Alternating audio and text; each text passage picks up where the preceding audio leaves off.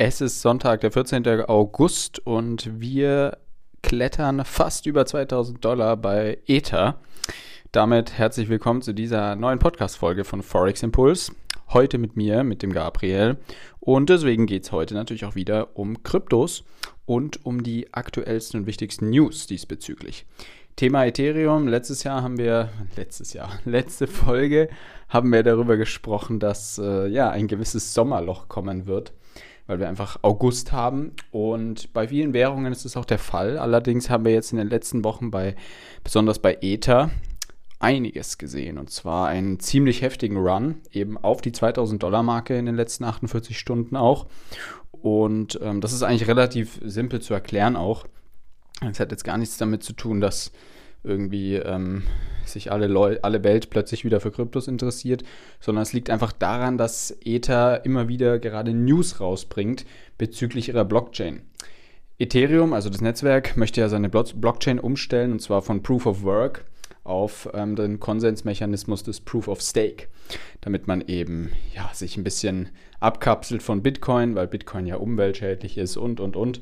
Und ähm, deswegen möchte man natürlich jetzt hier ähm, ja, einfach was dran ändern und sagen, wir nutzen Proof of Stake, wir brauchen die ganzen Miner nicht mehr, wir brauchen die Computer nicht mehr, die ganze Energie nicht mehr. Und ähm, ja, schalten deswegen unsere Blockchain auf Proof of Stake um.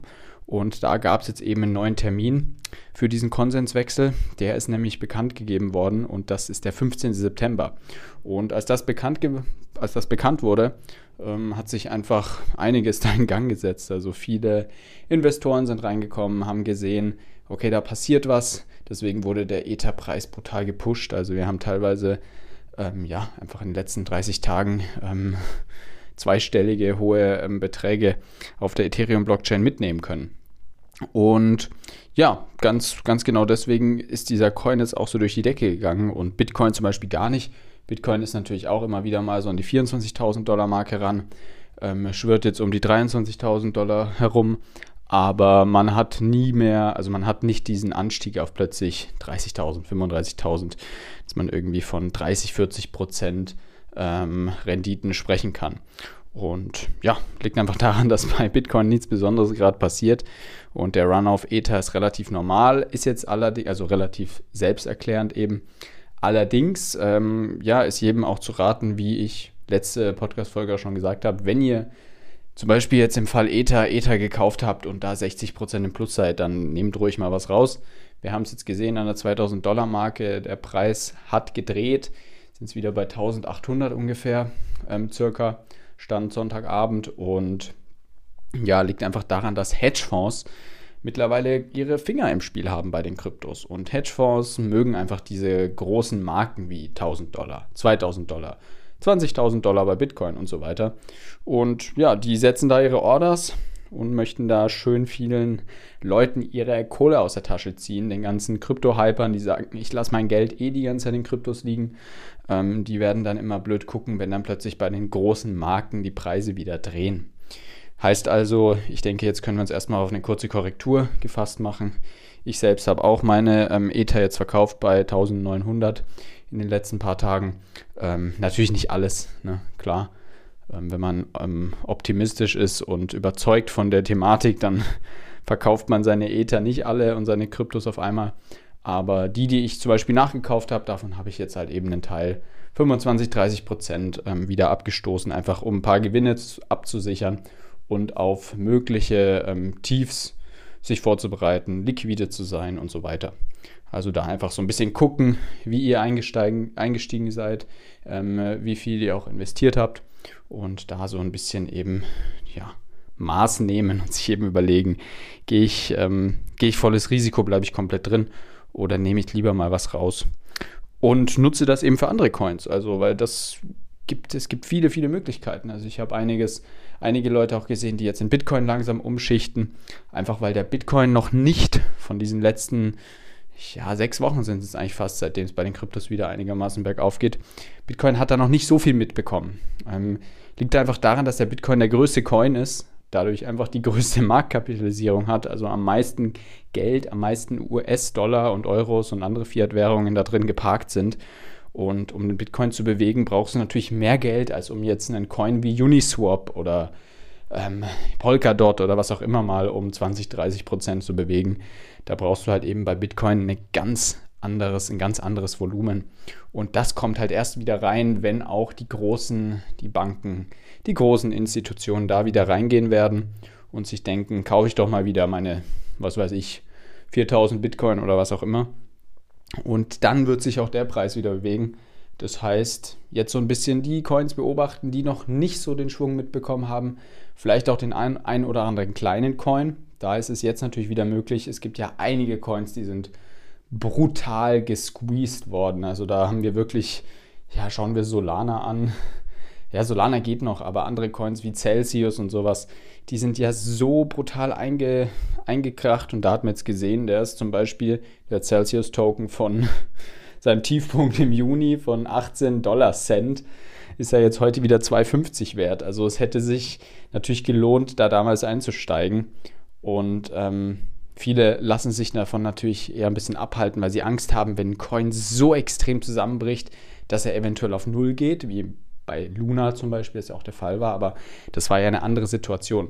Und deswegen darf man sich da, glaube ich, nicht beängstigen lassen, solange man wirklich die trotzdem noch größeren Coins im Auge behält und jetzt nicht irgendwie Platz 4000 auf CoinMarketCap sich rauszieht, kann man da guten Gewissens sicher mal den einen oder anderen Euro ähm, investieren und eben auf eine, was weiß ich, eine Verzehnfachung oder eine Verzwanzigfachung ähm, theoretisch hoffen, spekulieren.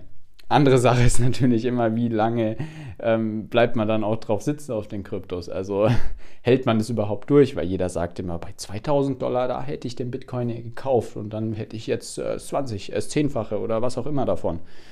Ähm, aber wie viele Leute sitzen das überhaupt aus? Stell dir mal einfach nur vor, du investierst, keine Ahnung, kaufst einen Bitcoin für 1000 Dollar und dann ist der halt 3000 wert ähm, wie hoch ist die Wahrscheinlichkeit, dass du ihn bis dahin schon entweder komplett oder zumindest einen Teil verkauft hast und wie hoch ist die Wahrscheinlichkeit, dass du ihn bis 60.000 hältst. Also ähm, ja, da muss man sich einfach einen Plan machen, wie auch schon öfter erwähnt. Äh, wenn ihr Kryptos kauft, macht euch einen Plan, ähm, verkauft immer wieder mal, wenn was steigt, verkauft nicht unbedingt immer alles. Aber wenn ihr zweistellige Renditen macht, dann macht es schon mal Sinn, seine Gewinne zu realisieren. Das ist keine Frage. Nichtsdestotrotz ähm, werden, glaube ich, die nächsten Monate sehr spannend, einfach weil das mit Ethereum ansteht. Das heißt, Mitte September im Auge behalten, wenn auf Proof of Stake ähm, umgelenkt wird auf der Ethereum-Blockchain und da so ein bisschen das Ganze beobachten. Also das könnte auch andere Coins eben mitziehen.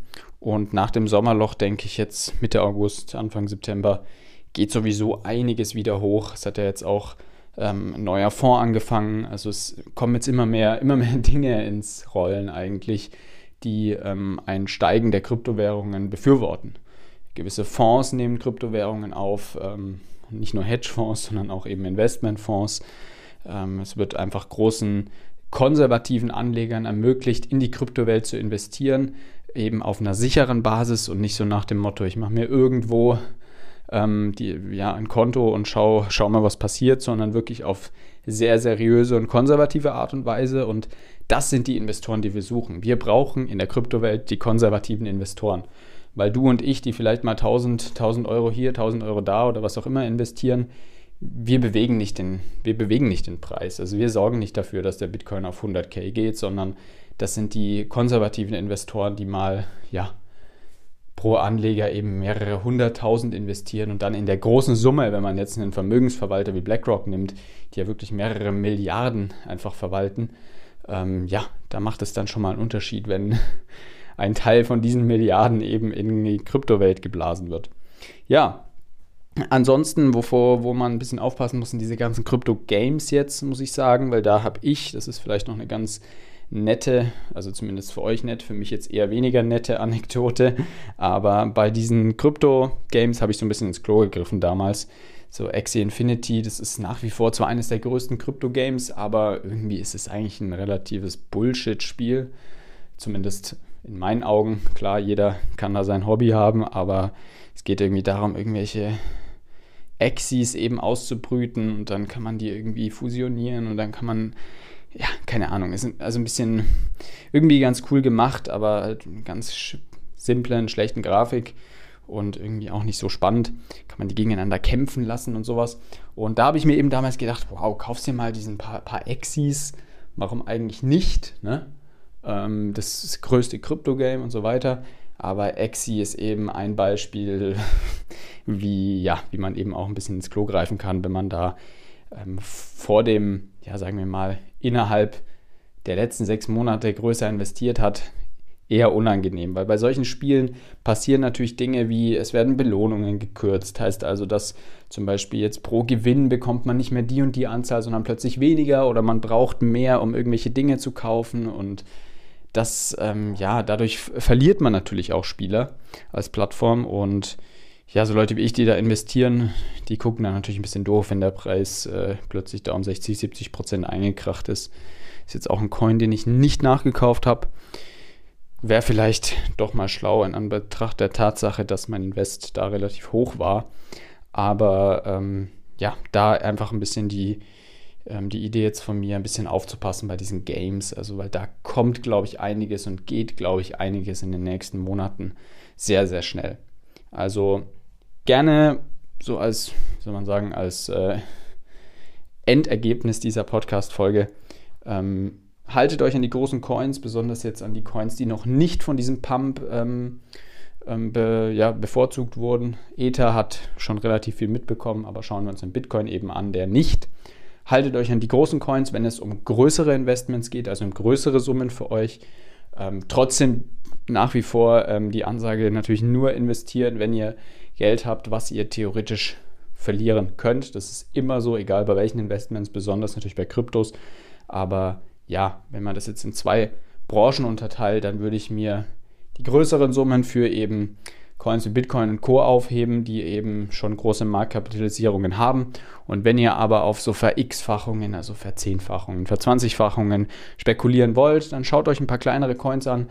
Vielleicht äh, bei den Rängen zwischen Rang, was weiß ich, 30 und 100 bei CoinMarketCap. Das sind 70 Stück, da kann man sich sicherlich was raussuchen. Lest euch durch, was die machen. Sagt euch selber, bringen die was für die Zukunft, bringen die was für andere Menschen, bringen die was für mich. Und da kann man dann auch kleinere Summen investieren. Zwar mit einem größeren Risiko, aber natürlich auch mit einem größeren Potenzial irgendwo, vor allem auf ähm, ja, kurzfristig gesehen. Ne? Und bei diesen Coins aber niemals vergessen, realisieren der Gewinne. Das Realisieren der Gewinne ist besonders bei diesen Coins sehr, sehr wichtig. Ansonsten denke ich, wird äh, noch einiges kommen. Russland plant jetzt auch ähm, offiziell ab äh, 2024 einen digitalen Rubel einzuführen in allen Banken. Also es kommt da immer, immer, immer mehr und ich könnte mir vorstellen, dass wir die Preise, die wir jetzt gerade haben und auch in den nächsten Wochen und Monaten noch haben werden, dass die 2025 ganz, ganz anders aussehen. Also sicherlich wird es Coins geben, die es dann nicht mehr gibt, die es jetzt gibt. Aber ähm, ich denke, einige Coins, wo wir jetzt gerade bei, was weiß ich, bei Summe X stehen, die stehen dann plötzlich bei einer Ver 20, 30, 40-Fachung, weil einfach der Kryptomarkt nach wie vor sehr klein ist. Und wenn da mal richtig Kohle reinkommt, dann könnte es richtig rund gehen. Stand jetzt, wir sind wieder bei gut einer ähm, Billion, also über einer Billion US-Dollar Marktkapitalisierung mit einer Bitcoin-Dominanz von 40 Prozent, bedeutet also nach wie vor 40 Prozent des Marktes ähm, sind alleine, stecken alleine in Bitcoin und das, äh, ja, das sagt schon einiges aus. Also deswegen bewegt sich der natürlich auch einfach langsamer, weil man, wie gesagt, viel Geld braucht, um diesen Coin zu bewegen. Ja, so viel dazu, so viel zu den äh, heutigen Themen. Danke, danke fürs Zuhören. Und ähm, ja, gerne einen Kommentar, eine Rezension, was auch immer hinterlassen.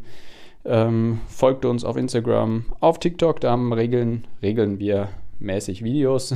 Da laden wir regelmäßig Videos hoch zu allen möglichen Themen im Krypto- und Finanzbereich. Da könnt ihr auch gerne Kommentare dalassen, wenn euch irgendwas besonders interessiert. Wir sollen das mal unter die Lupe nehmen. Machen wir oder mache ich dann sehr gerne.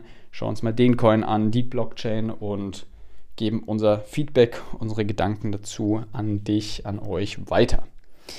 Ja, soviel zur heutigen Podcast-Folge. Ich wünsche euch einen guten Start in die Woche, wenn ihr das jetzt hier am Montag anhört. Und bis zum nächsten Mal.